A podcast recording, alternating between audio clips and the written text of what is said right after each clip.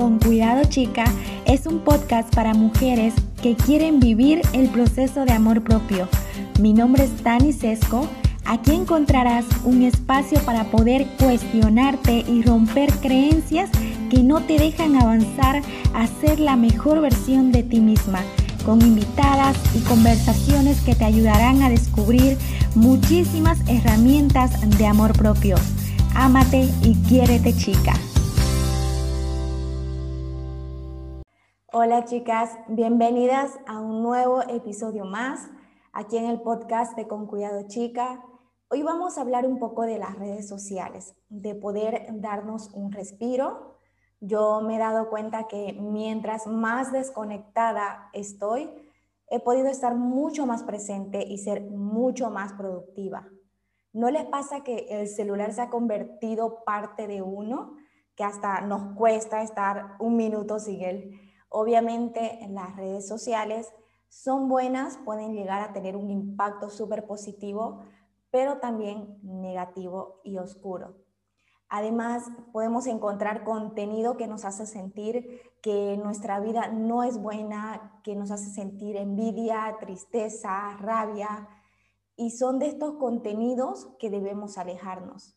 Las redes sociales como tal no es el problema. El problema está en cómo nosotras lo estamos usando, consumiendo y comportando en las redes. Y en vez de usar nuestro tiempo libre de una manera mucho más productiva, como en cosas salir, de salir a caminar, leer, hablar con personas eh, que amamos, con nuestras amistades, automáticamente estamos en el celular, estamos en las redes sociales y podemos quedarnos hasta una hora y la verdad haciendo totalmente nada, viendo contenido que no te nutre, que no te suma nada. Fue a partir de esto que yo decidí hacer un detox de las redes sociales. Me di cuenta que seguía cuentas de personas que no me sumaban, que no me aportaban prácticamente nada, que podía estar frente al celular simplemente pasando y pasando y pasando en la pantalla sin hacer nada, y me di cuenta mucho más en las reuniones sociales con mi familia o con mis amigas, eh, que yo que pasaba lo mismo, que prácticamente ni siquiera hablábamos y todos estábamos en el celular. Así que lo primero que yo hice fue empezar a dejar de seguir el contenido que no me suma y que yo no necesito y quedarme con el contenido que me hace sentir bien verlo, que me aporta algo y que eso obviamente, chicas, depende de lo que tú necesitas.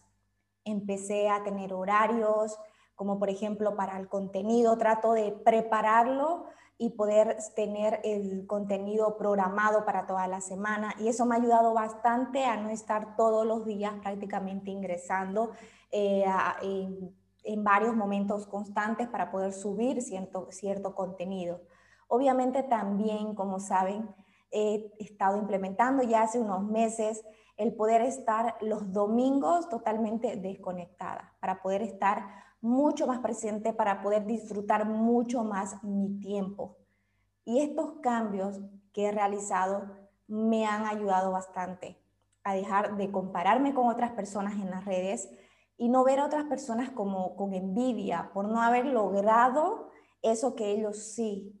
Ya no estaba pendiente tampoco en las reuniones o en algún lugar en tomar una foto o grabar una historia, sino el poder estar ahí, el poder disfrutar ese momento, poder compartir más con esas personas que estaban a mi alrededor para poder estar mucho más presente.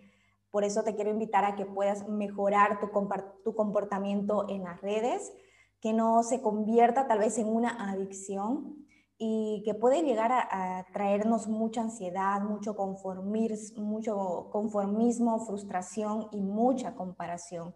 Así que aléjate de este tipo de contenidos que te produce estas emociones.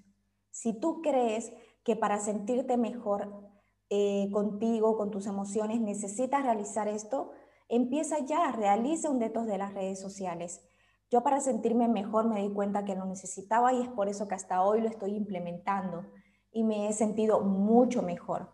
Me quitaba mucho tiempo, me distraía de los objetivos que tengo para lograr muchas cosas que yo quiero.